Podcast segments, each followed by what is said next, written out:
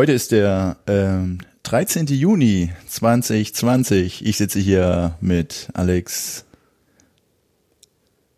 Das klären wir später. Und ähm, hallo Alex. Hi, hallo. Ja, Wie geht's? Äh, ganz gut.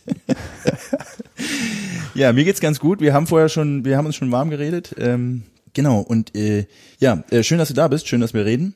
Und Schön, dass äh, ich hier sein darf. Das können wir jetzt ewig so weitermachen.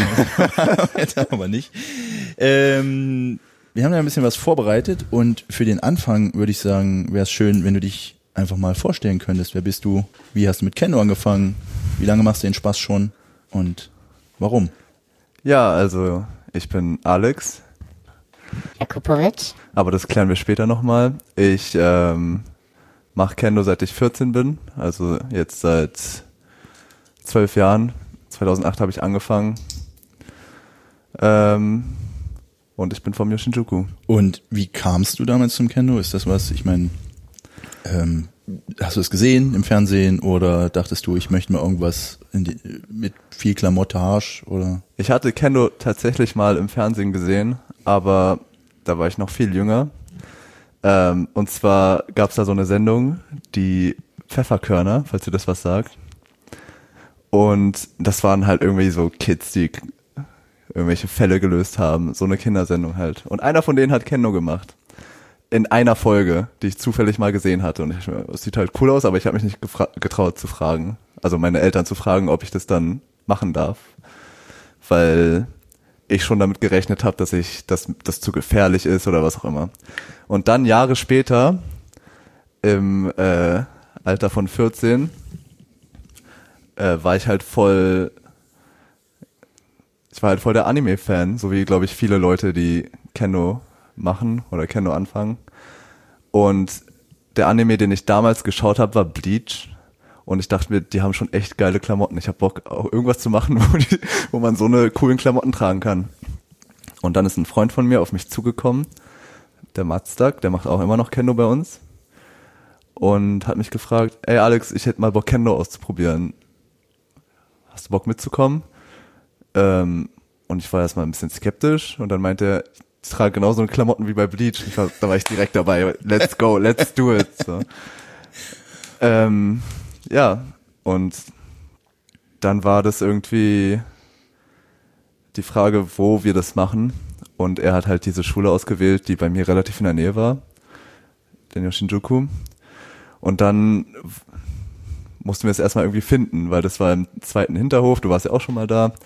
Äh, Und als wir das dann endlich irgendwann hinbekommen haben, nach Wochen Recherchearbeit, äh, haben wir da angefangen, Kendo zu machen und seitdem mache ich das halt. Und äh, ihr seid dann da einfach reingefallen oder gab es da irgendwie einen Einsteigerkurs oder irgendwas? Und Ja, also Matztag hat es schon ein bisschen vor mir begonnen, eine Woche vor mir. Und das war so, dass, äh, so wie es jetzt immer noch ist, freitags ein Anfängertraining stattfindet. Und da konnte man halt einfach vorbeigehen und mitmachen. Man ist hingegangen und meinte, ich würde gerne mal Kendo ausprobieren. Ähm, man braucht nur Sportsachen und kriegt einen Shinai in die Hand und dann macht man da einfach mal mit. Ja. Und das, also man musste sich nicht anmelden für einen Kurs oder so. Einfach direkt anfangen. Und der verantwortliche Trainer war, wenn ich mich recht entsinne, damals. Ralf, Ralf Krüger Ralf Krüger. hat damals den Verein geleitet. Ja. ja. Und genau, ich bin dann einfach da aufgetaucht. Ich weiß nicht, ich war zu spät zur ersten Stunde, habe direkt Anschiss bekommen, weil Ralf sehr viel Wert auf Pünktlichkeit gelegt hat. Passiert. ähm, ja, und dann sollte ich mich da hinstellen und Tsuburi machen. Und ich habe äh, davor noch äh, ein paar Jahre lang Tennis gespielt und habe halt voll angefangen, da so ein Aufschläge zu machen im Prinzip. Und dann musste sehr viel korrigiert werden. Ja. Aber dann ging es irgendwann. Ging's weiter. Uns hat so viel Spaß gemacht, dass du einfach weitergemacht hast damit. Und Also tatsächlich war ich ein bisschen eingeschüchtert und war nach dem ersten Training erstmal drei Wochen nicht da. oh, Äh, und dann hat mich Mazda doch irgendwann überredet, vielleicht mal wiederzukommen. Und dann hat's halt Klick gemacht und äh, ich hatte richtig Bock, da weiterzumachen. wie lange hast du gebraucht, um in die Rüstung zu kommen? Das war bei uns damals so geregelt, ähm, dass Ralf entschieden hat, wann du eine Rüstung tragen darfst. Und die ersten Trainings durfte man auch keine Hakama oder Gi tragen, sondern einfach nur in Sportklamotten mitmachen. Und Ralf hat immer gesagt, man muss die dritte Kata können, um Hak- Hakama und Gi anzuziehen, denn er wollte die Fußarbeit anschauen. Und er meinte, die dritte Kata, das ist die Kata, wo die meisten Schwierigkeiten mit der Fußarbeit haben. Wenn du die kannst, dann darfst du auch Hakama und Ki tragen. Und wir haben damals nach jedem Training Kata geübt. Ralf hat sehr viel Wert auf Kata ge gelegt. Und dann, also wenn man nach ein paar Wochen die Kata vielleicht konnte, dann kam Ralf auf dich zu, meinte, hey, kauf dir mal, kauf dir mal Hakama und Ki und dann warst du halt super happy, dass du das endlich machen durftest und dann musstest du aber trotzdem noch eine ganze Weile nur in Hakama und Gi trainieren, bevor du vielleicht mal eine Leih- Leihrüstung anziehen durftest. Wir hatten da so ein paar oder haben immer noch ein paar Leihrüstungen für Anfänger. Ja, bei mir persönlich war das so, dass ich irgendwann mal nur Coté anziehen durfte für, äh, für so ein Techniktraining. Also irgendwelche Techniken, Coté-Techniken haben wir geübt. Und äh, irgendwann durfte ich mal eine ganze Rüstung ausprobieren und war natürlich komplett überfordert damit. Denn meistens war es so, wenn man eine Rüstung tragen durfte, dann hat man am Ende auch beim Jigeko mitgemacht. Okay. Ja, und das erste Mal Jigeko dann gleich mit Ralf war halt komplette Überforderung für mich, wie gesagt. Ja. Ich weiß noch, danach habe ich erstmal wieder nur in Hakama und Gi trainiert, nach dem Training. Oh. Ja. Ja gut, aber, aber ich meine, es ist ja schön auch, dass ihr, dass ihr Leihrüstung habt. Das heißt, dass man kann das erstmal ausprobieren und sich auch erstmal in Ruhe, eigentlich, wenn man Zeit hat oder Zeit bekommt, damit auseinandersetzen. Muss eventuell nicht gleich investieren, aber äh, ja klar, gut, diese Jigeko-Erfahrung, das ist, glaube ich, normal dann, oder? Das ist, ja, hat, glaube ich, jeder gehabt. Ja, Erstmal. muss man halt ins kalte Wasser springen. Ja. Und ähm, genau, das heißt, du hast dann irgendwann, hast du dir eine eigene Rüstung angeschafft und bist dann dabei geblieben und hast dann ähm, auch irgendwie angefangen, nicht nur in deinem Verein zu trainieren, sondern dich irgendwann wahrscheinlich auch, gehe ich jetzt mal davon aus, weil ich es eigentlich auch schon weiß, für, für so Übervereinstraining äh, interessiert, für äh, das Berlin-Training oder das Berlin-Kader-Training oder Ja, ähm, richtig. Also ich, ich weiß nicht mehr ganz genau, wann ich zum ersten Mal in einen anderen Verein gegangen bin, denn Ralf persönlich war nicht so ein Mensch, der viel Kontakt zu anderen Vereinen oder überhaupt anderen Menschen gehabt hatte. Der hat so seine kleine Nische da und dort haben wir trainiert. Ähm, zum ersten Mal überhaupt Leute aus anderen Vereinen gesehen hatte ich beim äh, bei der Berliner Mannschaftsmeisterschaft. So, da habe ich überhaupt gecheckt, dass es noch ganz viele andere gibt. Ja, und dennoch habe ich einfach nur weiterhin beim Yoshinjuku trainiert. Und irgendwann, Jahre später, äh, habe ich mir gedacht, ich habe Bock, das ein bisschen ernsthafter zu machen. Ich glaube, da habe ich schon fünf Jahre Kendo gemacht, aber halt nur, also okay. nur für mich selbst so beim Yoshinjuku. Ähm, ja, und dann habe ich angefangen, zum Berlin-Training zu gehen, solche Sachen zu machen. Vier oder fünf Jahre später, nachdem ich angefangen hatte. Ja. Früher sind wir immer, ähm, die, das eine Event, wo, äh, wo wir immer hingefahren sind, war der Oldenburg, O- äh, Oldenburg Jugendcup. Ja. Ja, da hat uns äh, Alex Kell damals immer mit dem Auto hingefahren. Alle, die Lust hatten. Meistens waren es halt Paul und ich. ja, und dann wurden wir da ein bisschen verprügelt und sind wieder heimgefahren. Aber es war cool. Also das war dann auch dein erstes Turnier, an dem du teilgenommen hast, wahrscheinlich, wenn das. Äh, Nee, mein erstes Turnier war die Berliner Mannschaftsmeisterschaft. Ah, okay. Ja. dann Ende der 2000er Jahre dann irgendwie. 2009 muss es gewesen sein. Ich habe 2008 angefangen, im Herbst, im Oktober glaube ich. Und angefangen Rüstung zu tragen habe ich halt erst ein halbes Jahr später. So, und dann war mein erstes Turnier Berliner Mannschaftsmeisterschaft 2009, denke ich. Und dann hast du wahrscheinlich irgendwann auch mal im, im internationalen Q-Turnier teilgenommen und Ja, das war aber danach. Das heißt, du bist dann in das Berlin-Kader Berlin-Training reingekommen und ähm, hast dich dann da weiterentwickelt und irgendwann hast du auch angefangen, bei dem Nationalkader-Training mitzumachen. Ja, genau. Ich habe ich hab beim Berlin-Training angefangen mitzumachen und davor halt immer, wie du sagst, bei den Q-Turnieren.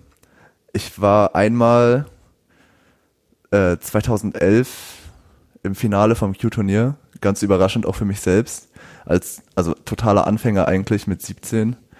Und da habe ich dann, also da hat mich danach so ein bisschen der Ehrgeiz gepackt, dass ich dachte, ich habe Bock noch noch mehr zu gewinnen oder noch öfter im Finale zu stehen. Ne?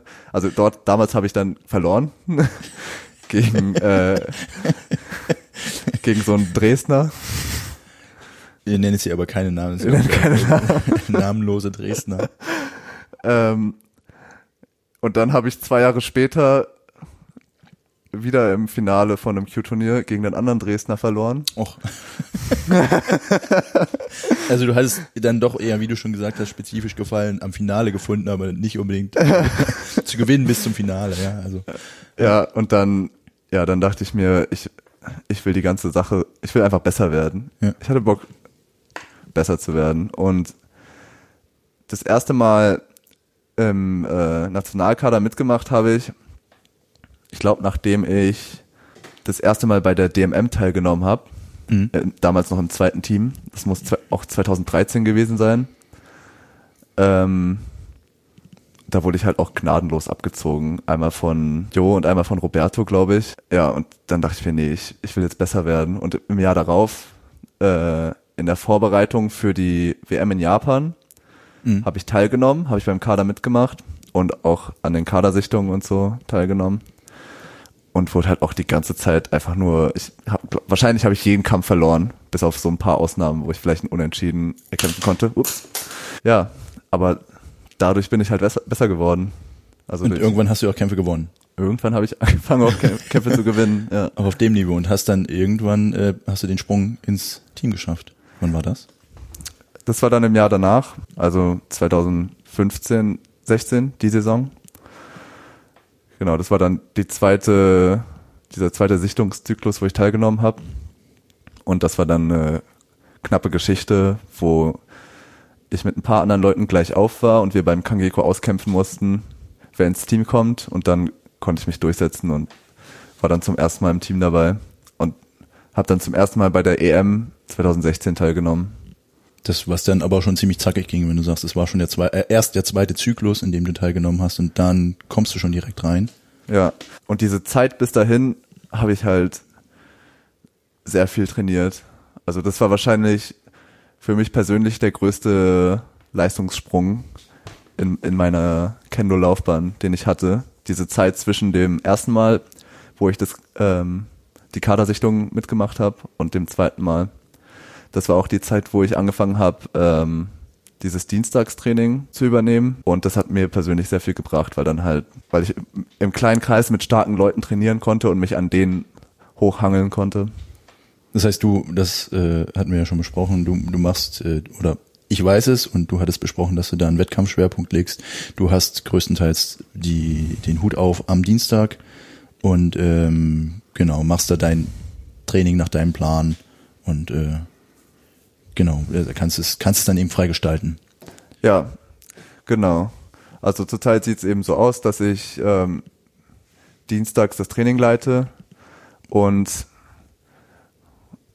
auch aus persönlichem Interesse ist es hauptsächlich ein Wettkampftraining. Ja. Ja, und das hat sich dann eben über die Jahre so entwickelt. Ähm, wenn du sagst, du bist stärker geworden in der Vorbereitung auf diese verschiedenen Etappen, äh, hast du das dann irgendwie alles aus dir selbst rausgeholt oder hattest du irgendwie Leute, mit denen du dich äh, zusammengetan hast? Also Ja, das, das meinte ich ja gerade schon. Also ich hatte eben das Glück, dass, ähm, dass wir damals, so wie jetzt auch starke Leute in Berlin hatten und haben, mit denen ich trainieren konnte und an denen ich mich hochziehen konnte. Also ich habe das nicht ganz alleine geschafft, sondern ich habe das denen zu verdanken, die dann immer beim Dienstagstraining waren und mit denen ich mich dann messen konnte. Und es waren damals hauptsächlich Amon, Shinta und oft auch Antoine. Also zur Einordnung nochmal, das sind Amon, Ruge, Genau. Shinta Kato, Paul, Mamatis und Anton Ja. Gascoigne. Gascoin. Gascoigne. Ja, das war äh, echt cool, dass die immer gekommen sind. Ja, Und ähm, jetzt kommen sie ja nicht mehr.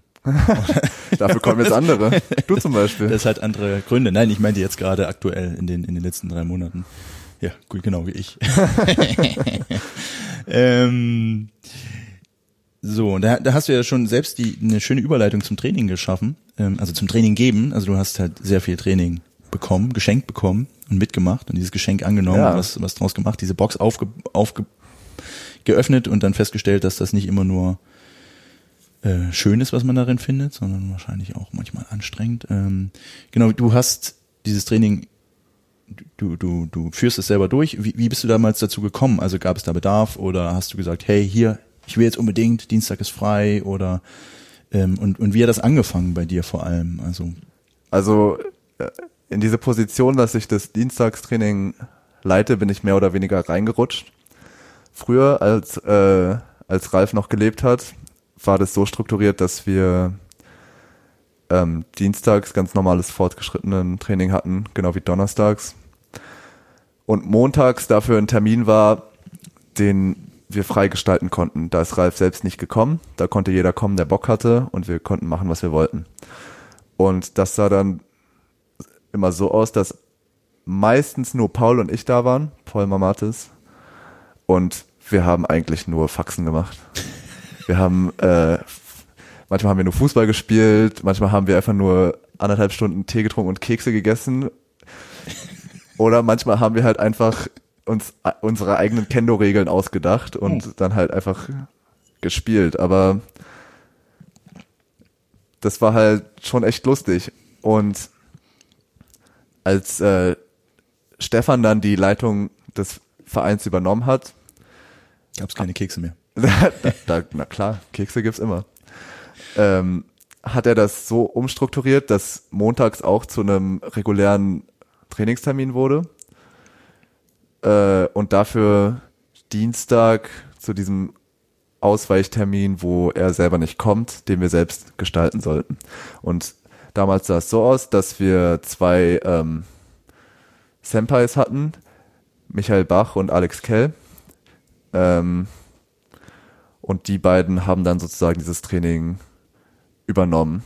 Äh, Ich weiß nicht mehr ganz genau, ob das beide waren oder einer von beiden oder ob die sich abgewechselt haben. Aber irgendwann sah es halt so aus, dass Michael nach Mexiko gegangen ist und Alex Kell den Verein verlassen hat. Und dann war da halt eben so ein, Das Vakuum. so ein Vakuum. reingestoßen bist. Äh, und dann hieß es, was passiert mit dem Dienstagstraining? Äh, ich wurde damals zum Sportwart erklärt, äh, die Position, die Alex davor hatte. Und dadurch war ich eben in den Vorstandssitzungen dabei und dann meinte ich, ich mache das, ich kann das übernehmen, kein Problem. Und ja, das war eben dieses große Glück, das ich damals hatte, dass ich die, dass ich einfach so ein Training bekommen habe, das ich gestalten konnte, wie ich möchte und immer noch so machen kann.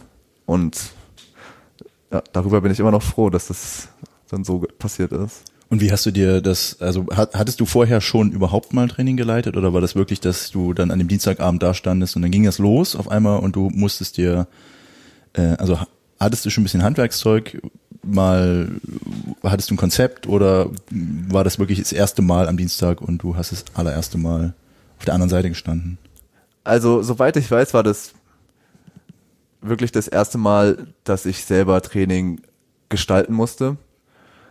Ähm, alle Konzepte, die ich vielleicht damals hatte, waren so wie jetzt auch ähm, zusammengefügt aus Konzepten, die ich von anderen Trainern mitbekommen habe, ob das jetzt Bundestrainer waren oder die Trainer in den Berliner Vereinen. Ähm, und ich glaube, damals habe ich das auch, so wie jetzt auch, nicht so streng gestaltet, dass ich mich auf die Sensei-Seite stelle und die anderen gehen auf die andere Seite. Ich habe das nicht so separiert. Ich habe einfach äh, Training gemacht. Ich sehe mich selbst da auch als Schüler. Ich habe einfach nur gesagt, was wir machen. So, dann Also du hast quasi die Übung angesagt, Genau. hast aber nicht versucht, irgendwie Inhalte zu vermitteln oder, oder Techniken oder so, sondern hast quasi, was der Player Coach. Heißt das, heißt das ja, so, diese Funktion? äh, ehrlich gesagt weiß ich nicht mehr ganz genau, was wir da eigentlich gemacht haben, aber ich denke, es ist so, wie du sagst, dass ich, dass ich nicht versucht habe, jetzt irgendwelche Sachen beizubringen, denn die Leute, die da waren, waren erfahrener als ich. Also Mhm. ich habe jetzt nicht versucht, Shinta zu erklären, wie er die Technik zu machen hat, sondern eigentlich ich, habe ich einfach nur gesagt, was ich gern üben möchte und natürlich auch ähm, andere Angebote angenommen. Und dann haben wir das gemeinsam gemacht. Ja, und meistens waren das halt Inhalte aus den Kadertrainings, also aus den, ja, die ich vom Nationalkader dann mitbekommen hatte. Und das heißt, du hast dann, ähm, also ihr habt das ausprobiert, du hast es gemacht und gab es dann irgendwie Feedback in dir oder Feedback von anderen, dass du überlegt hast, hat das, wie hat das jetzt funktioniert, hat das funktioniert, hat das nicht funktioniert, was mache ich das nächste Mal? Oder äh, ist das sowas Organisches, worüber du jetzt nicht nachgedacht hast und beim nächsten Mal ähm, hast du dann Naja, normalerweise merkt man ja selbst, wenn was funktioniert und wenn es nicht funktioniert. Ähm, wenn ich jetzt irgendwie was zu Komplexes mir ausgedacht habe und ich merke, das geht halt einfach gar nicht, da muss man erstmal eine halbe Stunde diskutieren, um damit alle verstehen, was das, was gemeint ist, dann habe ich es beim nächsten Mal halt gelassen. Aber sowas ist, das liegt ja immer an den anderen. ähm, nee, Naja, nee. Ähm,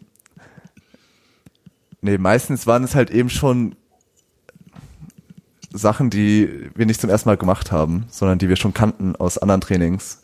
Und dann war eigentlich schon klar, was zu tun ist. Deswegen kam es nicht so oft zu der Situation, dass, äh, dass irgendwas nicht funktioniert hat, irgendein Konzept.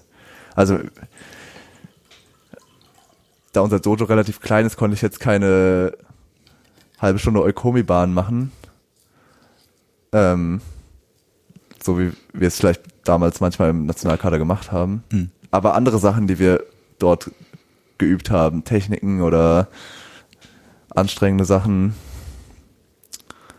Okay, das heißt, du hast dir so eklektizistisch äh, Elemente überall angeguckt, die dir gefallen haben, die zugesagt haben, die dich gefordert haben und hast dann deinen deinen Plan daraus gebaut. Und na, ja klar, wenn es Das mache ich auch immer noch so. Ja. Ähm, würdest du sagen, es gab da mal einen Punkt oder gibt's gibt's da irgend gibt, gibt's da irgendeinen wichtigen Einfluss, wo du sagen würdest, das war ein Trainer, der hat mir, da habe ich auf einmal eine Technik verstanden oder so wie der oder die das Training aufbaut, das ist was, das behalte ich jetzt in Grundzügen bei oder oder das hat mich irgendwie überzeugt oder da habe ich was verstanden. Einfach gibt's da irgendwas oder jemanden? Ähm, naja, die zwei Trainer, die mich damals wahrscheinlich am meisten geprägt war, äh, geprägt haben, waren wahrscheinlich Jan, Jan Ulmer und Sascha. Ähm, Joko Schulke? Sascha Andersrum. Schoko Julke. ähm, denn äh, Jan hat hier in Berlin ähm, ganz viel Training gegeben. Ich war ja auch damals öfter mal beim Techekan und Sascha hat das Nationalteam gecoacht und ja, daran habe ich mich oftmals so ein bisschen orientiert, wie die das aufgebaut haben. Jan hat halt oft einfach nur so ein krasses Zerstörerprogramm geschoben und das habe ich halt auch manchmal gemacht. Das also einfach nur äh, Kendo bis zum Abkotzen im Prinzip. Damals gab es ja noch den Warschau Express. Das hat mich definitiv sehr geprägt. Ähm, und am Warschau Express habe ich damals auch viele Einheiten orientiert. Es ging zwar nicht immer genauso gut, weil die Halle eben nicht so groß ist. Pain Train. Der Pain Train geht, geht nicht so gut bei uns. ähm, aber andere Sachen, wo es halt einfach nur darum geht, körperlich und mental durchzuhalten. Und mir persönlich hat es sehr viel gebracht. Ich hoffe den anderen auch. ja.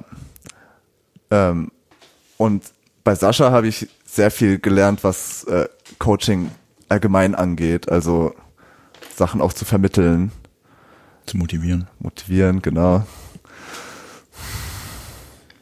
Und ähm, wenn du jetzt ein Training konzipierst, ist es ja schon meistens ein Wettkampftraining. Ähm, Ja. Manchmal auch, sagst du, übernimmst du vertretungsweise auch mal andere Formate. Also, Ja, klar, also wenn, wenn Stefan mal nicht kann, ja. äh, dann ist der Höchstgraduierte, der gerade da ist, der, der das Training übernimmt. Denn es, also, es soll ja nicht ausfallen. Und wenn ich das bin, dann vertrete ich das und mache das Anfängertraining und dann versuche ich natürlich andere Konzepte und Inhalte zu vermitteln, als wenn ich jetzt ein Wettkampftraining Training mache. Aber die grundlegenden Sachen bleiben schon, also behalte ich schon bei. Zum Beispiel lege ich viel Wert darauf, dass man eine gute Fußarbeit macht und wenn ich halt das Anfängertraining mache, dann gibt's oftmals, oftmals halt Fußarbeitübungen. Ja.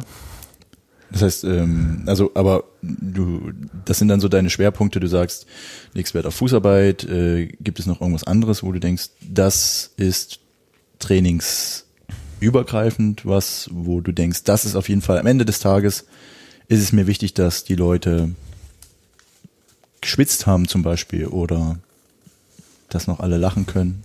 Oder Also mir ist es immer wichtig, ähm, dass man irgendwas mitnehmen kann aus dem Training. Wenn man jetzt nicht unbedingt irgendwie eine neue Technik gelernt hat, dann soll man wenigstens Spaß dran ge ge gehabt haben. Oder man muss irgendwie verstanden haben, ähm, dass es vielleicht mal nicht läuft und äh, daraus eine Information ziehen, die vielleicht beim nächsten Training hilfreich sein kann. Äh, oder ja, ich weiß nicht, irgendwas, mir ist es wichtig, dass man irgendwas mitnimmt und nicht einfach nur das Training über sich ergehen lässt und am Ende froh ist, dass es vorbei ist. also eben auch wieder eine Reflexion nach dem Training, weil Ja. das, äh, Dass man vielleicht noch was zum Nachdenken hat und dass es halt den Leuten Spaß macht. Also es ist halt blöd, wenn Kendo keinen Spaß macht. Das kennt wahrscheinlich auch jeder, dass man dann so ein Training erleiden muss und nur abkotzt, aber ich denke, es ist sehr wichtig, dass man den Spaß beibehält. dass man weiß, dass es dann auch noch Spaß machen kann, wenn es in dem Moment mal irgendwie anstrengend wird. Ja. dass das auf jeden Fall noch da hängt. Und also ich finde persönlich das halt auch wichtig, dann, dass, dass man eben die Menschen hat, die das einbetten, dass man auch dann gerne, auch nachdem, nachdem es super anstrengend ist oder einfach mal nichts geklappt hat, Ja. halt immer noch Menschen zum Reden hat und die dann sagen, ja, nächste Mal. Oder, oder ja, ist halt, bist halt schlecht. Ja, also wir haben das Glück, dass wir total motivierte Leute haben und es macht richtig Spaß, äh, bei uns zu trainieren und auch ich habe richtig Spaß, bei uns Training zu geben, denn ähm, unsere Leute nehmen Empfehlungen und Konzepte gern an und versuchen das auch umzusetzen und haben halt Spaß daran. Und das ist halt geil zu sehen, wenn die Halle voll ist und alle haben irgendwie Bock zu trainieren. Das ist das äh, Coole am Kendo. Und wenn du das dann veranstaltet hast, wenn du quasi auch verantwortlich dafür bist, äh, dass die Leute das, was sie da machen, irgendwie freudvoll empfangen. Oder? Das ist äh, auch ein cooles Gefühl, ja. Ähm, dann machen wir doch mal den Sprung ganz an den Anfang. Was würdest du denn, ähm, denkst du, es gibt eine, jetzt ist mir ein Stift runtergefallen, das klötert hier so rum. Ähm, denkst du, es gibt eine Zeit, ab der man mal die Seite wechseln sollte? Oder also gibt es so eine natürliche Progression, wo du sagst, äh, es gibt einen Moment, wo man bereit ist, dann auch mal ein Training zu leiten, egal was das jetzt nun ist, so ein stark vorkonzipiert ist oder ein freies Training oder vielleicht auch nur ein Aufwärmtraining oder ähm, was würdest du Leuten empfehlen, die an dem Punkt sind, wo sie schon eine Weile Kendo gemacht haben und nicht wissen, ob es jetzt so, so weit ist? Ähm, also ich denke, es kommt ganz auf die Situation an, ähm, auf die Gruppe und was für eine Art von Training man geben möchte. Wenn man Wettkampftraining geben möchte, dann sollte man auch Wettkämpfer sein, finde ich. Ähm, um dieses Gefühl zu kennen, in einem Wettkampf zu stehen und dann auch die richtigen Inhalte vermitteln zu können. Ähm, Wenn es um Aufwärmen oder sowas geht, das kann eigentlich jeder machen, finde ich. Das äh, erfordert ja also kein besonderes Können oder Talent im Kendo, denn da geht es einfach nur darum, im Prinzip motiviert zu sein, alle Leute warm zu kriegen. das, das kriegt man schon hin. Ähm, und dann, also ich, ich habe da keinen, äh, keinen genauen Zeitpunkt im Kopf. Ähm, wenn man Bock drauf hat, anderen Leuten was beizubringen, dann ist man bereit dafür. Ja.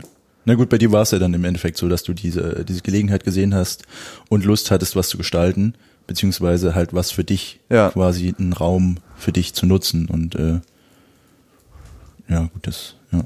Ja, das ist, also ich habe das ja nicht geplant vorher, das ist Ja. ganz organisch entstanden und auf einmal war es das Dienstagstraining. Ähm, ich hatte kein, keine Idee davor im Kopf, wie das irgendwann aussehen soll.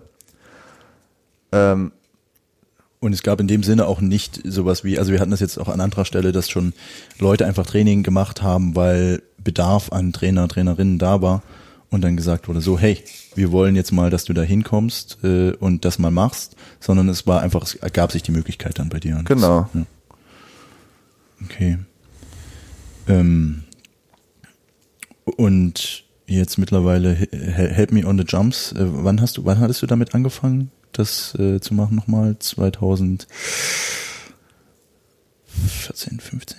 äh, ja, ich glaube, das war so Ende 2014. Okay. Was war jetzt so die größte Gruppe, die du bislang trainiert hast? Ähm, naja, das ist total unterschiedlich bei uns. Manchmal kommen Nicht drei, unbedingt bei euch, sondern überhaupt so. Also ach so, allgemein allgemein. Wahrscheinlich, als wir damals das Berlin-Training mal gemacht haben, ich mit, ähm, ich glaube, das war dieses äh, gekoppelte Training mit den ähm, Kennerverband Ost. Ja. Genau, die Kaderschmiede. Hm. Ja, Ja. da hatte ich auch eine Einheit gegeben. Das war wahrscheinlich das Größte, was ich bisher gemacht hatte. Ich weiß nicht mehr, wie viele Leute das waren. 30, 30, 40, irgendwie ja. sowas in der Art. Ja. Okay. Gibt's da, denkst du, dass es, äh, siehst du da einen großen Unterschied zu Nee. kleinen, große Gruppe? Ob das jetzt fünf oder 50 sind, muss halt einfach ein bisschen lauter sprechen. Ja. Stimmt, ich meine, im Endeffekt ist es wahrscheinlich das mit den kleinen, weil die dann, äh, mit den kleinen Gruppen noch schwieriger, weil die dann persönlichere Ansprache wollen, während man bei einer großen Gruppe einfach rein Ja, dann Reinschreien gibt's halt kann. immer so Leute, die dazwischen quaken, so eine Pauls. Fragen haben. Paul, um das nochmal klarzustellen, ist Paul Mamatis. Paul Mamatis, der andere Paul oder die anderen Pauls müssen sich jetzt nicht angesprochen fühlen. ja. Okay. Ja, cool. Okay, cool, wie man so sagt. Ja, Äh, schön. Ja, nice. Ähm, mal kurz weg von diesem Trainingsthema. Ähm, Kendo ist ja auch ein wichtiger Bestandteil deines Lebens gewesen, bis vor kurzem. Ähm, was würdest du sagen, ist eine die unterhaltsamste Kendo-Anekdote oder die, der prägendste Moment, den du in deiner Biografie so erfahren hast? Oder was, welche, welches tolle Erlebnis hättest du ohne Kendo nicht gehabt? Äh, na gut, ähm, man kann das schon als Erlebnis klassifizieren, aber da wir eben von Paul gesprochen haben, Paul hätte ich nicht kennengelernt ohne Kendo und ich weiß nicht, ob das ähm, zählt, ob du auf sowas hinaus wolltest. Ich will jetzt- nichts hinaus. Ich möchte, Ja. ich bin da total offen. Ähm, aber ja, Paul habe ich irgendwann kennengelernt, als ich angefangen habe, beim fortgeschrittenen Training mitzumachen. Damals war ich äh, ein junger, sehr übergewichtiger Anfänger. Paul halt, also Paul hat mich halt überhaupt nicht irgendwie äh, wahrgenommen, denke ich, denn er war, er hat zu dem Zeit, äh, Zeitpunkt schon zwei Jahre Keno gemacht, als ich angefangen habe. Ja, der macht schon ein bisschen länger als ich. Und dann irgendwann bei meinem ersten Turnier, bei der äh, Berliner Mannschaftsmeisterschaft 2009, ähm, standen wir da in der Umkleide und ich war da, Paul war halt auch da und er war halt so, hey, du bist doch auch von uns, irgendwie so in dem Dreh. Und äh, ich so, ja, warst du früher nicht dicker? Ja, ich habe halt abgenommen. Ah, nice. So, dann so haben wir es halt irgendwie kennengelernt. Und dann, äh, ja, äh, waren wir halt im Prinzip auf dem besten Weg, beste Freunde zu werden.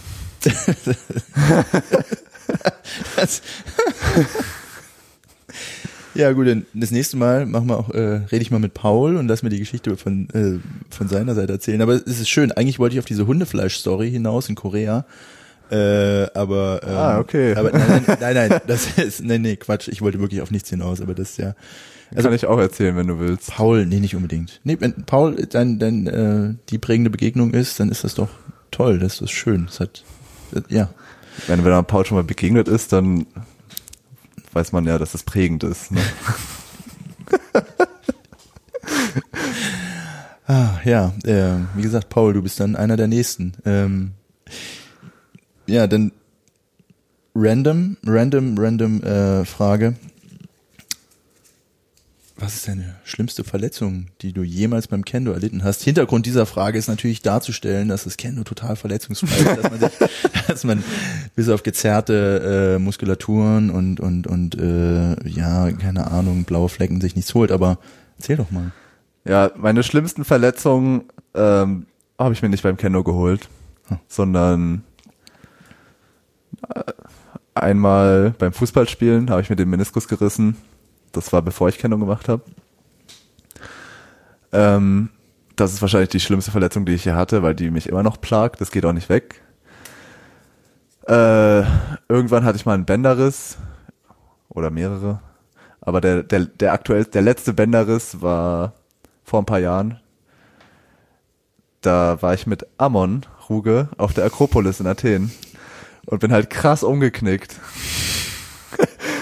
äh, und dann hat er mich äh, quasi runtergetragen. Also ich habe mich schon sehr auf seinen Schultern abstützen müssen, um da irgendwie wieder runterzukommen. Das war schon cool von ihm. ja, ja, da hatte ich mir halt komplettes Band zerrissen wieder. Und das waren die zwei Verletzungen, wo ich sagen würde, das waren die, die, die meinen Kendo am meisten beeinträchtigt haben, auf jeden Fall. So. Ja. Die schlimmste Verletzung beim Kendo selbst war, also beim Kendo habe ich mich nicht verletzt. Die schlimmste Verletzung beim Kendo selbst war die Verletzung meines Egos, wenn ich einen Kampf verliere.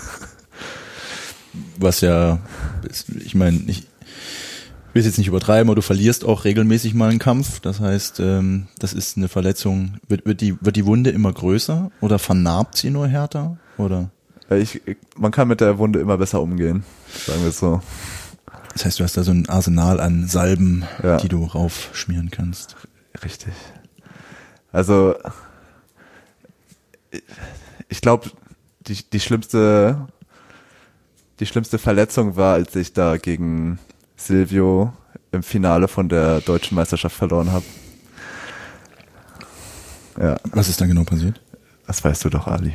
Aber ich, du redest ja nicht nur mit mir. Äh, ich stand im Finale von der Einzelmeisterschaft. Ich habe geführt und dann habe ich, ich glaube, drei Sekunden vor Ende der Zeit einen Gegentreffer kassiert. Ja. Und dann stand's 1-1. Und dann stand es 1-1 und dann ging es in die Verlängerung und dann habe ich verloren. Und das war, also das saß halt schon sehr tief, der Schmerz. Aber dadurch lernt man damit umzugehen. Was hast du dann gemacht? Dagegen oder damit, mit diesem Gefühl? Also, Ähm, du eine Strategie oder hast das du Gefühl irgendwie- kann man nutzen, um motiviert zu bleiben, weiter zu trainieren. Denn wenn man nach einer Niederlage aufhört und keinen Bock mehr hat, dann entwickelt man sich auch nicht. Insofern ist jede Niederlage eigentlich wertvoll, weil wenn man wenn man nur gewinnt, dann kennt man dieses Gefühl nicht, dass man dass man halt auch verlieren kann. Und dann weiß man vielleicht umso schlechter damit umzugehen. schwere, wahre Worte, würde ich sagen. Und ich meine, das, ich wollte jetzt gerade noch einen Spruch zu den Finalen machen, aber da, das ist ja, ähm, du hast ja auch schon in Finalen gestanden, die du dann auch gewonnen hast. Und ich, äh, ich erinnere mich da zum Beispiel sehr, äh, sehr deutlich an das Finale der Mannschaftsmeisterschaft, der deutschen Mannschaftsmeisterschaft letztes Jahr, Ja. wo ähm, ich vor dir gekämpft habe auf der vier und du auf der fünf warst und äh, ich äh, leider blöd verloren habe und mich auch ein bisschen geschämt habe, weil ich einfach so, äh, ungünstig verloren habe und du den ganzen Druck der gesamten Mannschaft und äh, auf dir lasten hattest. Ich erzähle das jetzt mal zu Ende, weißt du meine, und äh, dann einfach äh, sehr stark abgezockt, bisschen spät für, also es war schon sehr anstrengend dazu zu schauen, aber du hast ja dann sehr cool den Kampf noch gewonnen und damit auch äh, unserer Mannschaft eben den Titel gesichert. Also das heißt, da hattest du äh, einen Umgang damit gefunden. Ja, ich denke, ich, das ging auch nur, weil ich eben schon so viel Ver Kämpfe verloren habe auch, dass ich in dem Moment ruhig bleiben konnte und nicht in Panik verfallen bin. Ja. Ich kannte meinen Gegner auch, das war Kay Salmon aus äh, Köln, soweit ich weiß. Irgendwo da unten. Ja. ähm, und ich wusste, ich kann es nur drehen, wenn ich, wenn ich nicht in Panik verfalle und ruhig bleibe. Denn ich war oft in der Situation, dass ich in einem Finale stehe, in den Rückstand äh, falle und dann nicht weiß, wie ich damit umgehen soll und dann eben einfach verliere. Aber das ist wichtig. Also das muss man haben, denn sonst lernt man daraus nicht. Cool. Also gut, dass das, dass, dass das für dich so funktioniert. Und ähm, vielleicht können die einen, der eine, die Anne, die da jetzt zuhören, nochmal drüber nachdenken. dass es wichtig ist, auch mit Niederlagen umgehen zu lernen. Ähm, ja, äh, wenn wir gerade bei, ich sehe, ich, ich, schaue gerade auf den Fragen, das war, ja- das war ja quasi ausgehend von der schlimmsten Verletzung, ist auch ein schöner Bogen. Ähm, wieder eine random Frage. Japan. Japan ist das Land, aus dem diese Sportart kommt. Du hast da auch schon, du, du warst ja schon mal da. Ich war schon zweimal da. Ja. Und hast auch mittrainiert? Ich habe ähm, mittrainiert und zwar in der Vorbereitung für die EM in Korea 2018. Da sind wir. Was habe ich gesagt? EM? Ich meinte WM. ähm, Sorry, jetzt habe ich dich aus dem Konzept gebracht. Äh, alles gut. In der Vorbereitung für die WM, die Weltmeisterschaft in Südkorea, Ah. waren wir in Japan. Wir hatten einen Aufenthalt von, ich glaube, zehn Tagen in Saitama und haben dort bei der Polizei mittrainiert. Das war echt richtig cool. Also eins der coolsten Trainingslager, die ich je mitgemacht habe. Und das haben wir vor allem Sascha zu verdanken, dass er die Connection da hat, dass er uns das ermöglicht hat, dass wir da hin können. Und es hat echt richtig Bock gemacht. Und mittrainiert heißt, die haben wirklich reguläres Training gemacht, die Ja. Polizeikader Genau. dort. Und die haben ihr- sich auch für einen Wettkampf vorbereitet. Ah. Ja. Und das war dann ein Aufbau wie so ein Gashku, also Asageko, Vormittagstraining, Nachmittagstraining oder? Wir hatten zwei Einheiten am Tag. Mhm. Eine, ähm, ja, eine Morgenseinheit und eine Mittagseinheit im Prinzip. Ähm,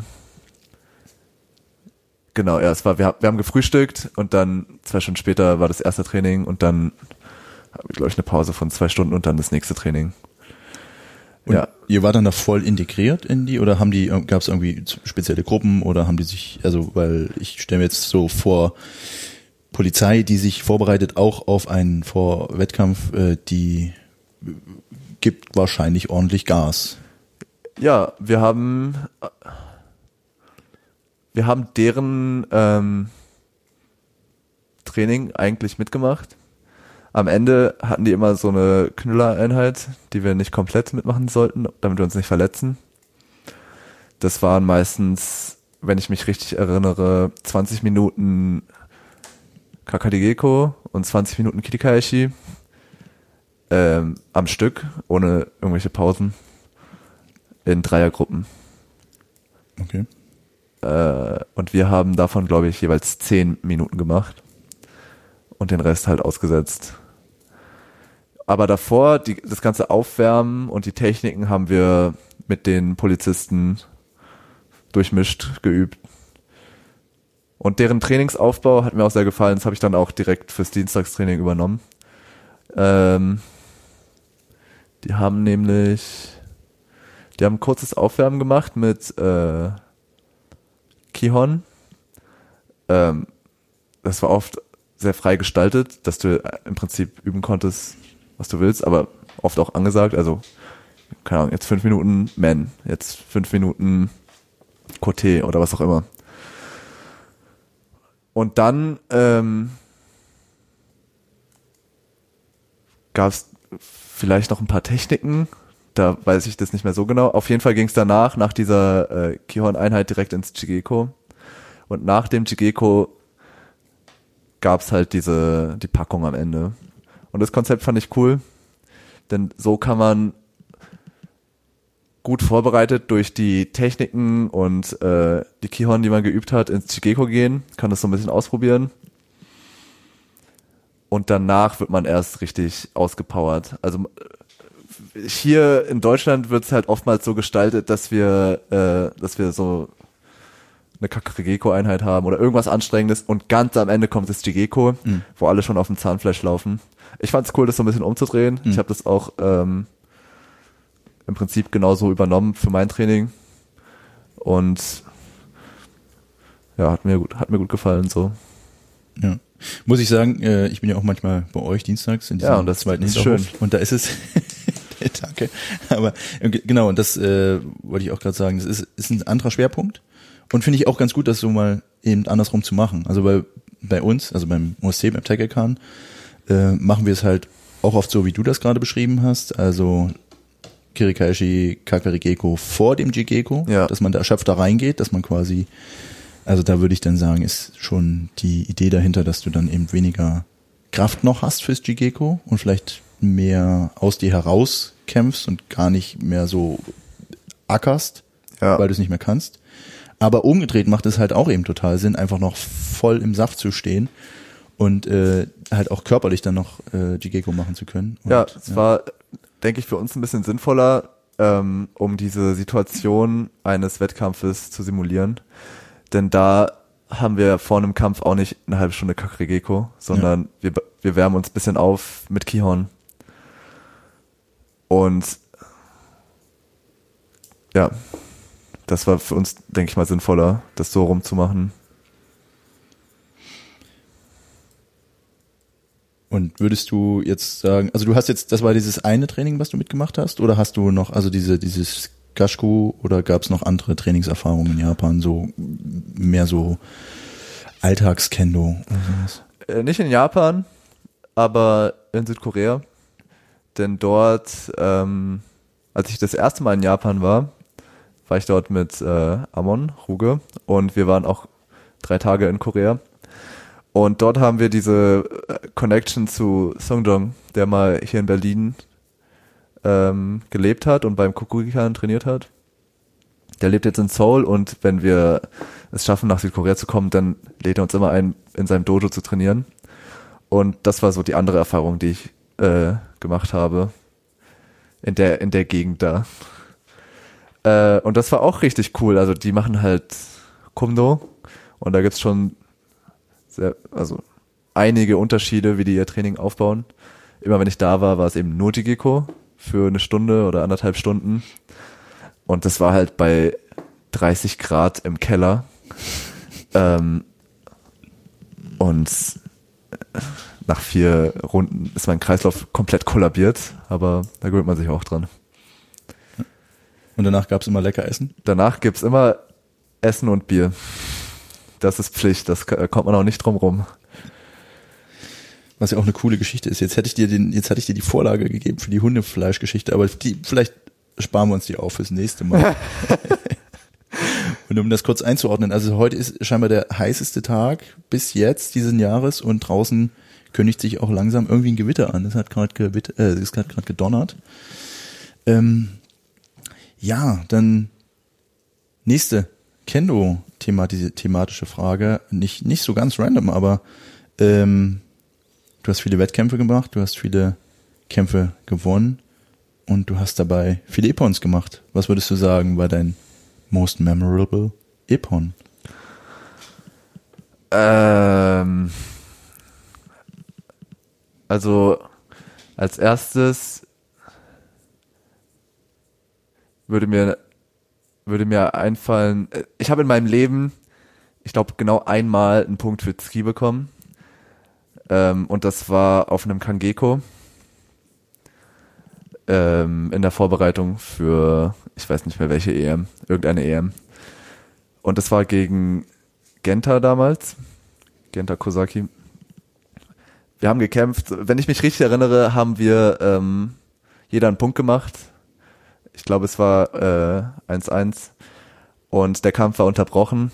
Und gerade als es, als der Kampf wieder gestartet wurde, habe ich angesetzt zum Schlag, zum Men im Prinzip. Und dazu muss man sagen, dass wenn ich Men schlage, mich Genta mich extrem oft Coté trifft. Das ist mir schon sehr oft passiert. Und in dem Moment habe ich den Man einfach zum Ski gemacht. Ich habe es vorher nicht geplant, es ist einfach passiert. Und ähm, Genta war halt gerade dabei, Coté zu schlagen und hat halt vor den Ski reinbekommen und ist weggeflogen. Und das war schon echt geiles Gefühl, das, weil der hat wirklich komplett gesessen und es ging sofort drei Fahnen hoch. Ja, das ist so ein Punkt, an den man sich erinnert immer noch. Den du dir eingerahmt hast. Den eingerahmt Das ist eine Galerie in deinem Kopf. Ja. Und äh, Es gibt bestimmt noch andere, aber das ist mir jetzt als erster eingefallen. dann war es vielleicht der most memorable one. Vielleicht, Also, ja. Ja. ja. Ähm, Butter bei die Fische. Wann warst du das letzte beim Mal beim regulären Kendo-Training? Jetzt nochmal zur Einordnung. Es ist ja Samstag, der 13. Juni 2020. Draußen herrscht eine Pandemie. Seit Mitte, Anfang März gibt es kein reguläres Kendo-Training mehr in Deutschland, in Berlin. Wann war denn letztes Mal? Äh, wahrscheinlich kurz bevor die diese Regelung verfasst wurde, dass man dass kein Training mehr stattfindet. Ich, also ich kann jetzt kein genaues Datum nennen. Es war wahrscheinlich irgendein Dienstag. Ähm, ja, damals war, war ich ja noch mitten in der Vorbereitung, jetzt für die EM, die ausgefallen Ja. ist. Paul und ich hatten eigentlich vor, nach Südkorea zu fliegen für eine Woche. Und ja, das war wahrscheinlich irgendein Dienstagstraining Ende Februar, Anfang März, so in dem Dreh. Das heißt, ihr wolltet vor der EM, die im April in Norwegen stattgefunden hätte, hättet ihr nochmal trainiert in Südkorea? Ja, wir hatten schon Flugtickets gebucht, Okay. die storniert wurden leider. Ähm, ja, wir wollten für eine Woche hin. Ich hatte es auch schon mit Songjong geregelt. Der Ja. war, da war er auch kurz vorher hier. Ja. Äh, da hätten wir eigentlich einfach jeden Tag trainiert. Für eine Woche. Shit. Aber Geld haben wir zurückbekommen. Vielleicht können wir es nächstes Jahr machen. Nächstes Jahr ist dann auch WM. WM in Paris. Paris. Ja. Das heißt aber, ähm, und du meintest aber vorher auch von eurem Verein, gibt es jetzt mittlerweile auch sowas wie Training draußen, also so mit ein bisschen Suburi und sowas, äh, aber da warst du noch nicht. Da war ich noch nicht und das ist, ähm, denke ich mal, hauptsächlich für die Anfänger, damit die motiviert bleiben. Ja, Stefan Woldach bietet es an. Ähm, und ich finde es cool. Ja. Ich finde es echt cool, dass er das macht. Und ich finde es cool, dass Leute auch motiviert sind und sich melden und jetzt nicht Kendo vergessen haben durch diese ganze Trainingspause. Das ist ganz wichtig. Ja. Ähm, jetzt kommen wir zu der Invented Tradition Oppositionsfragerunde. Aha. Du hast äh, die, ich weiß nicht, ob du die Fragen oder die, die, die Alternativen wahrgenommen hast. Ich erkläre nochmal ganz kurz das Konzept. Ich nenne dir zwei Begriffe und du entscheidest dich für einen, ob jetzt nun aus Anlehnung oder Ablehnung. Nein, nee, ob, äh, aus, aus Überzeugung oder aus Kalkül. Das bleibt dir überlassen. Okay. Fangen wir an mit, mit einer, mit, mit der ersten Variante und du, und üben das daran mal. Und ich sag jetzt mal, Alex, Kata oder Shiai. Naja, Shiai. Gut, gut funktioniert. Äh, Kampfkunst oder Kampfsport? Kampfkunst. Ojiwasa oder Shikakawasa?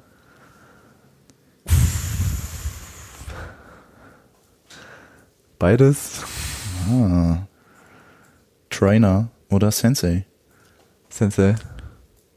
Japan oder Deutschland? Japan. Nudeln oder Ramen? Ramen. Mentaltraining oder Spiritualität? Mentaltraining jetzt, jetzt hätten wir ein Foto gebraucht, den Blick kann man leider nicht tra transportieren. Zen oder nicht Zen? Zen. Duschen oder nicht? Immer duschen. Protektor oder Schmerzen? Schmerzen. Gewalt oder Eleganz? Also bei mir wahrscheinlich eher Gewalt, aber Eleganz ist auch ganz gut. Ja, ganz gut. Äh, Kangeko oder Skifahren?